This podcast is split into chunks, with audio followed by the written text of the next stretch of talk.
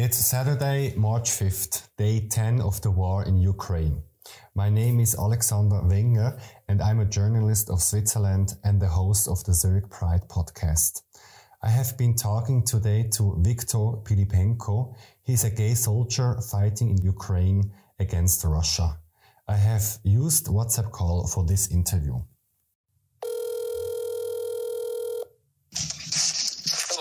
Hello. Viktor. How are you?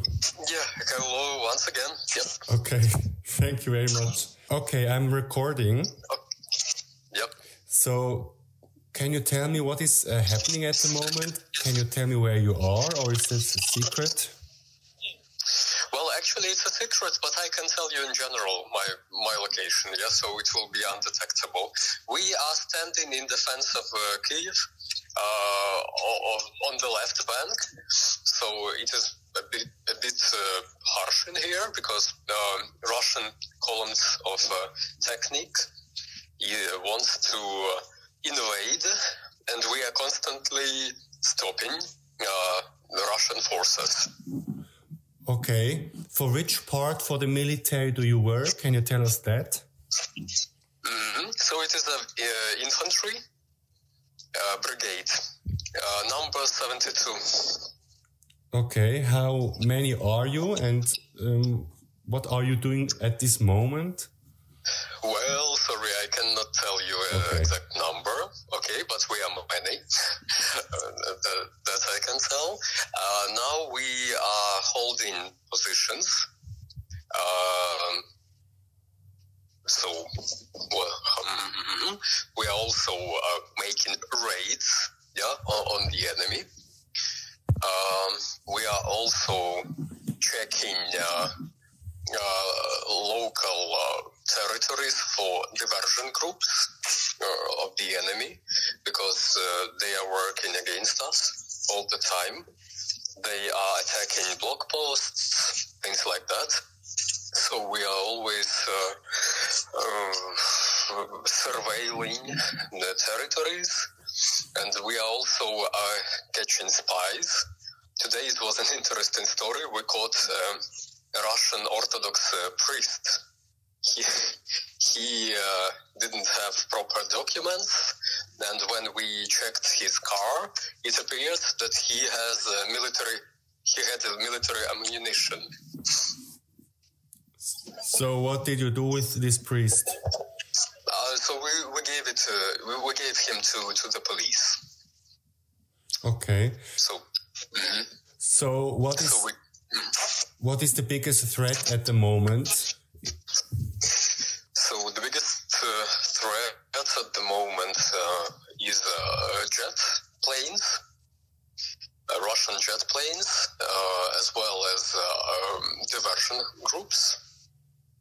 And uh, we are always preparing for uh, invasion of Russian techniques because uh, Russians took tactics to invade by hundreds. So they are putting like approximately yeah, hundreds of techniques BMP, tanks, uh, uh, light.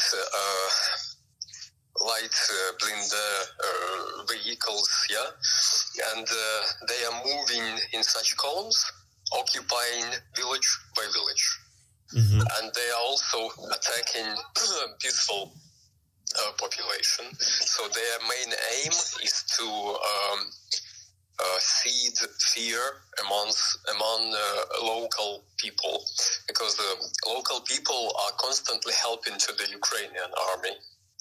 So uh, they are bringing us uh, food. Uh, we actually have uh, our, our, food from dispatched by the military system, yeah. But local people are still are bringing more food. They're bringing uh, warm clothes. They are helping us with the wood uh, for the fire, yeah, and they're helping us with the materials, with everything. Actually, we feel great, gigantic support from local civilians. So uh, Russians understand that, and they are trying to threaten uh, those people from the nearby villages they occupied, and they are burning their uh, buildings.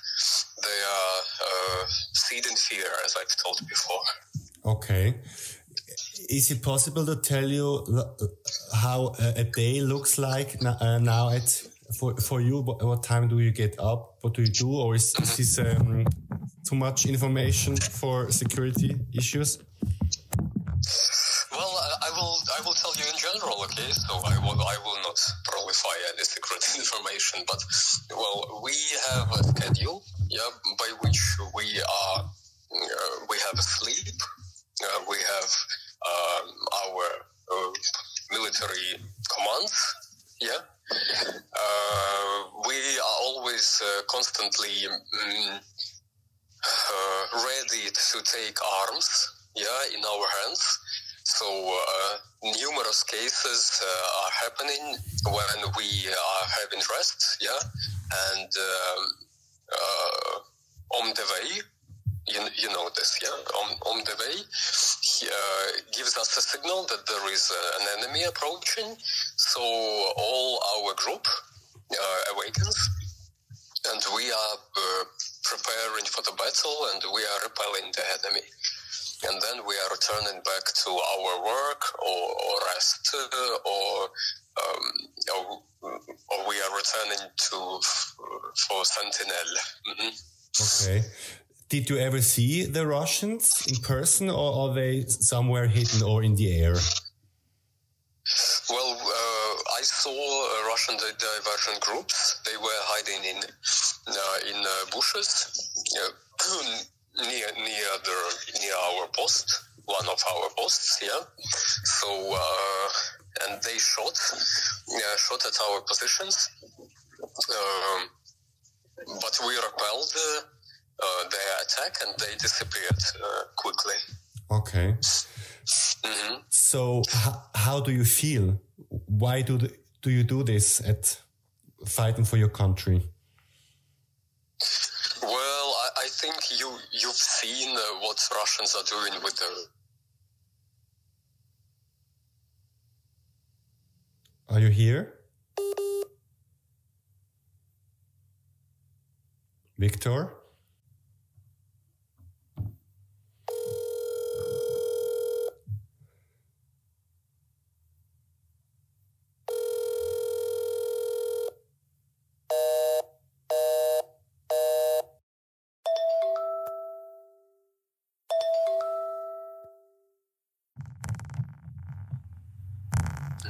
Hello, Viktor. Yeah, yeah, hello.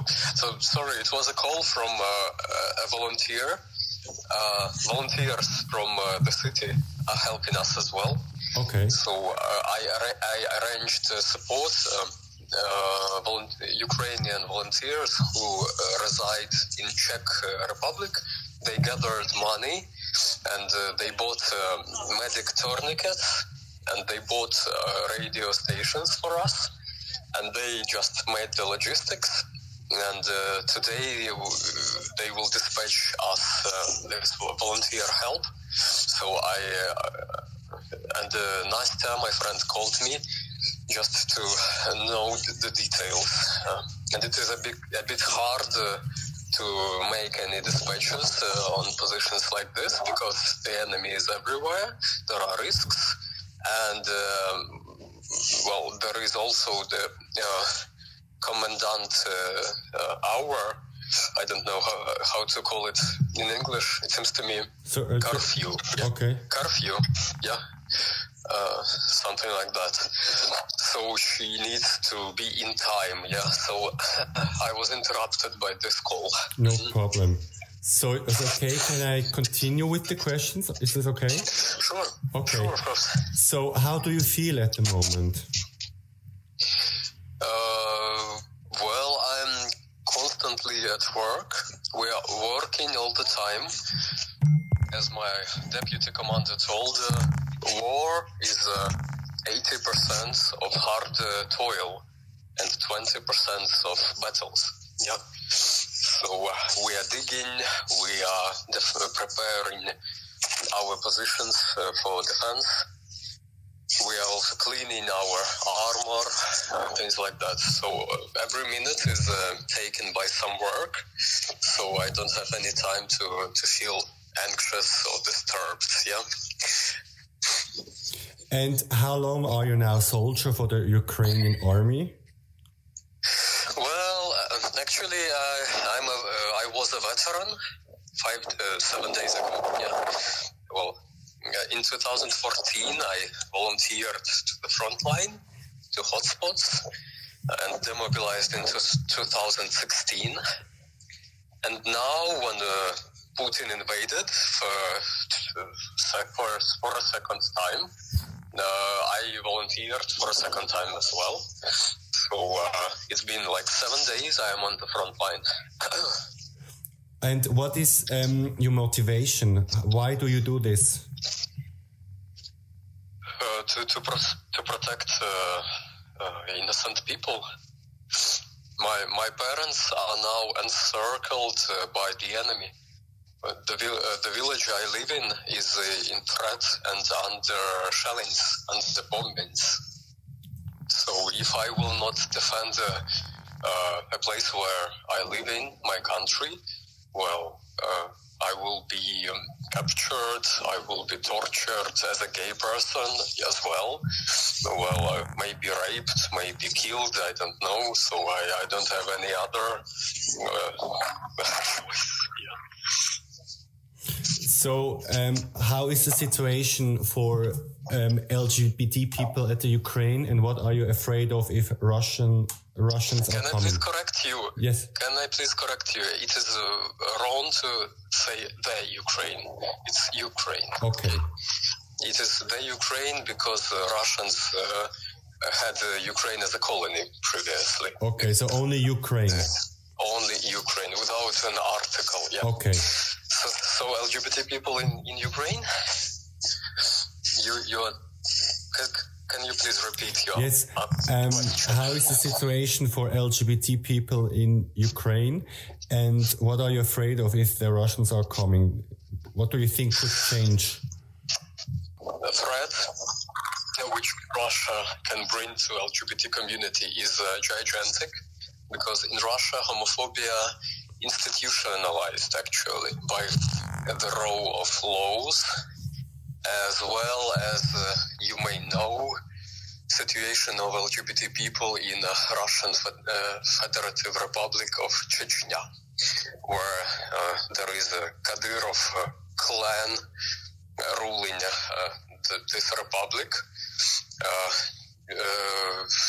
like local gay people are killed. Uh, families of these gay people are obliged by Kadyrov clan uh, to make so-called uh, killings of honor. Yeah. So uh, family is obliged to kill a gay person whenever one found yeah in the family. And uh, in Ukraine, uh, Kadyrov people are also fighting. And uh, maybe you've read the latest news. Ukrainian armed forces exterminated a group of Chechen uh, special forces who were sent uh, to Ukraine to kill our president. So their operation failed, but Chechen uh, Kadyrov uh, people are very active in Ukraine, and uh, I'm afraid when Ukraine will be occupied fully, they will be uh, present here as well, as they are already present for eight years on the occupied territories of Donbass, Luhansk, and Donetsk. And uh, as, as you may know, there are LGBT people captured there, tortured there, for being gay. Yeah. so the situation for LGBT people is is really mm, like how to say that harsh. Yeah. Mm-hmm. Mm-hmm. Okay, and um, how I've read that you have like a, a, gay army or LGBT army, and you are uh, the first gay, openly openly gay soldier in the Ukrainian army. Is that correct? Yes, uh, but uh, it was in 2018 when I was the first one to, to be openly gay. now it is not that uh, surprise surprise for anybody. So there are.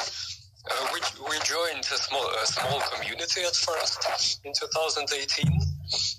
It was uh, it was started by me. Then four people joined, but now our community unites uh, more than 120 members who were willing to unite in organization.